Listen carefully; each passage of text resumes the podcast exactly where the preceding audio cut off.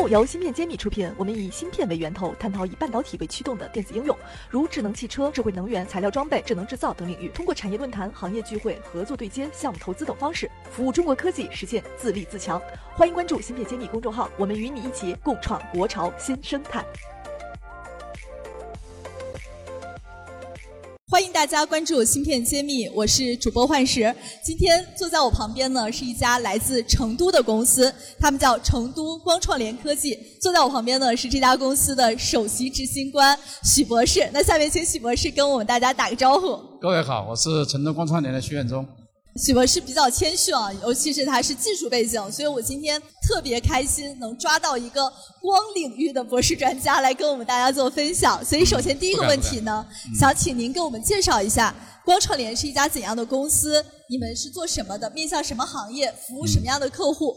我们成都光创联是一家专业从事光电集成器件或者光引擎的公司。说简单一点，我们的最主要呢是针对光通信领域，或者是光传感或者激光雷达像这样的领域，我们在做光电器件的解决方案。那我们面向什么样的客户呢？我们面向的下游的客户，比如说像我们是有些光模块厂家，或者是说有一些系统集成的，比如说像光纤传感的系统集成的系统厂家，还有一些激光雷达的厂家。其实听下来都是现在备受关注的一些企业。今天跟您聊的时候，了解到您是归国创业的公司，我第一个感受就是说，为啥选这个赛道？有什么样的一个契机进这个赛道？简单讲，我们是做光电子行业。光电子行业其实有很多细分领域，当然我们专门从这个领域，从我们专业来讲，我们叫做纤维光学，叫 fiber optics。那它很多应用，比如说它在通信里面应用，光通信；它有传感里面应用。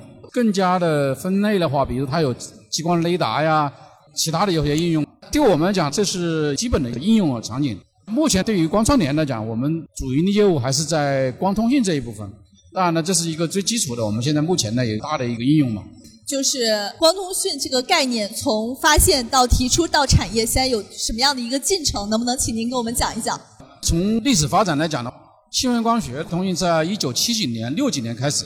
但是真正的应用大概是在上个世纪八九十年代吧才开始起来。那么现在应该称为主流的通信模式，比如说通信媒体吧，这光纤。现在跟大家相关的，比如说光纤到户，还有一些干线传输这一块是大家比较熟悉的。还有一些其他的应用，比如说数据中心里面的应用，比如海底光缆呐，这个这个方面的应用，这都是属于我们这个领域的。对，其实海底光缆我们之前听说过，说这一条光缆建了车成本非常高，但是传输的这个距离很长，但是效果非常好，这都是光纤通讯的很好的应用场景。但您现在回国创业，为什么选这么细分的一个方向？因为做光的话，我知道有上游、下游协同的有非常多，有很多人会去做器件，然后您选择的是偏应用方案角度，这是为什么？对我自己本身来讲，我九零年开始吧，我我们就从事这个行业。其实我在国内做的时间也非常长了。去美国硅谷那边，我们在两千年之后我也待过一阵时间。后来我又回国，然后中间出去要读博士，回来在幺幺年吧，我也离开这个国内，我也回去美国公司。当然呢，就是后面回来的自己在创业的。当然你要说我也不算回国创业嘛，因为我一直。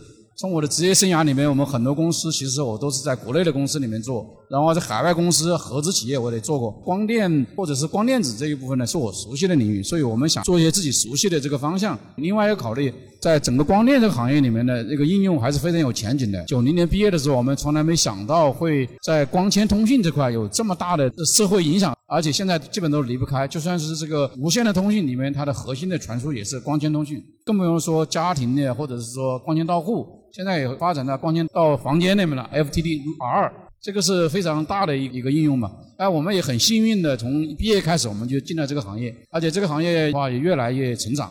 对，所以您是很谦虚啊，就一直在做这个方向。那我下面能不能请您来具体给我们介绍一下光创联这家公司的产品？因为我们芯片揭秘呢，现在也有一个环节，就是我们希望为国货去做推广。您可以提出一款目前正在量产推广的一些产品，然后要讲一下它有什么样的特点、什么样的一个优势。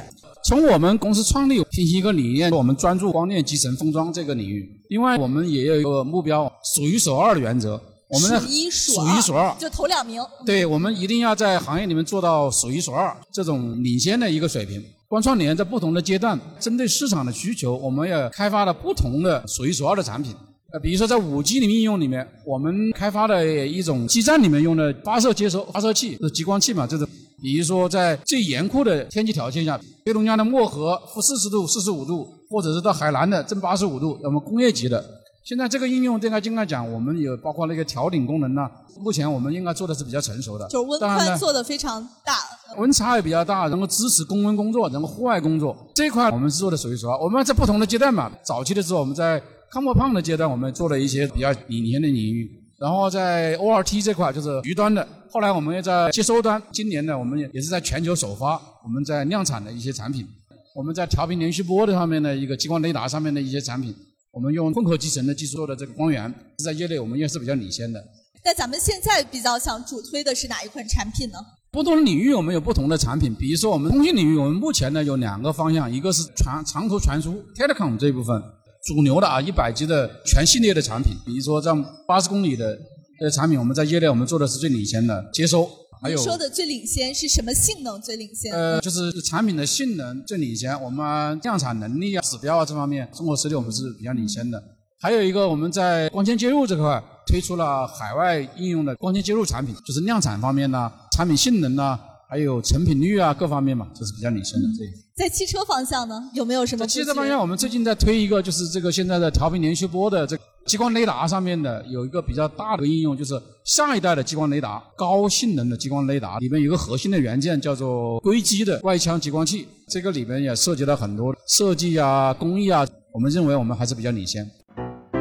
音频听得一知半解，专业术语到底怎么写？关注公众号“芯片揭秘”，大咖谈新文章已经上线，配合音频使用效果更佳。有问题也可在评论区和我们互动留言，我们请产业大咖为你解答。正好向您请教一下，下一代在车里的激光器是怎么样的？您能不能给我们科普一下？在激光雷达这块应用里面，其实还遇到很多的一些挑战。目前呢，在激光雷达里面。大家都用的是叫 TOF 这种应用的，成本相对会低一点，但是它还有一些自走感应的距离不会太长，然后还有一些不是叫做人眼安全嘛，iSafe。对我之之前听说苹果很早就想采用 TOF 的方案，但是后面一直都没有在市场上普遍得到推广。对，所以可能就是您刚刚说的有这样的一个局限性哈。是有些局限性，当然呢，就是我们叫做调频连续波这种方式，用相干的方式检测。它的整个这个距离啊，各方面呢，相对来讲的话，它的性能呢更好。当然可能有一些挑战，现在成本相对来比较高。我们也想跟呃有一些激光雷达的公司，我们在这边合作，把我们在光通信上面的有一些经验和量产的能力，我们能够带到光雷达里面来。我们提的口号是。助力激光雷达的量产，因为我们也做汽车零部件的投资嘛，所以我们也会发现，好像激光雷达这两年都是一个大投入、大研发的阶段。对，真正有量产的公司还很难被见到。是的，是的。所以我想请您给我们稍微预判一下，嗯，你看好哪一个激光雷达的技术方向？你觉得这个赛道里什么方向有可能最先实现量产、得到应用？现在其实激光雷达已经有量产方式了，就是九零五纳米的 TOF 方案。去年如果我没有记错的话，应该有资料显示已经上了十三万颗激光雷达了。是二二年有十三万颗有十三万颗激光雷达的。当然，你要从技术发展的方式，我们还是觉得长频连续波应该是下一轮是未来的一个发展方向。但是它还面临一些比较大的挑战，它的结构也比较复杂，它的成本相对来讲比较高一些。这个是我们下面要解决的大的一些问题，怎么能够把技术做得更成熟，然后让它更能够量产，然后把成本降下来。但我相信下一代的激光雷达应该是调频连续波的雷达。嗯，所以我这里可以跟大家说，就是如果是做调频连续波器件的，都可以来找您合作。对，你可以帮他去做到量产的模块化生产。对对，需要的话，我们对我们在我们这边可以做做一些工作。对。好的好的，我相信大家应该也能了解到您这种比较务实的一种态度了。然后我最后想问一下，就是您创办光创联这样公司，已经走过了几个年头呢？我们已经有七个年了吧。一路走来，能不能给我们讲讲带领这样的一科技方向的公司的感受啊？原来呢，我待了一些公司呢，要么就是央企，像我原来在武汉的时候，我在原来叫光讯科技，现在也是在国内也是龙头企业。光模块的非常龙头的一家公司了。对，对我们原来 我在那边做研发和市场的高管，后边我又加入 Source 光电，呃，Source Photonics，原来总部在美国的公司，我也待过这个合资企业。总的来讲，就是自己创业这个平台还是不一样的，基本上自己做的话都要从头开始。从零到一过程还是比较艰辛的，这几年看起来我们还是比较欣慰吧，就从我创业到现在，我们不管是我们的团队也好，我们的客户也好，还有我们的投资人也好，行业里面对我们的支持还是比较大，而且对我们整个团队和产品还是比较接受，还是比较认同。所以说，公司已经进入了一个良性的发展阶段。当然，中间也有经过了很多一些曲折，公司成长必须经历的一个过程。当然，我们还是比较幸运嘛。可能我们以我们的感受，可能运气可能会多一些。最终实力都不讲了，最后讲运气。我们也见了这个徐总是非常务实的。那您能不能给我们做一个预判？五到十年，你觉得这个赛道、这个行业会发展成什么样？从激光光电子的这个应用来讲，我觉得还是一个长足的发展过程。因为我是光电子专业的，我是华中科技大学，应该原来叫华中理工大学，我们是第一届光纤班的毕业生。当年的时候，从来没想到会发展这么快，三四十年起来，每年每年都在增长。我预判这后面一直都会增长下去，因为我们，比如说像你每个人手机，你都要有照片呐，有分享啊，有这部分，每个人的信息都在增长。这个信息化时代一直都在增长，这个需求是不断的在扩展的。像人工智能、数据中心、算力提升、ChatGPT，对我们行业拉动还是蛮大的。对的。当然，从我们本业来讲呢，除了这个应用以外，我们也在看到。比如说，在激光雷达、光纤传感，甚至包括在下一代六 G 的星空通信里面，我们发现光电子里面也有很大的一个发展趋势。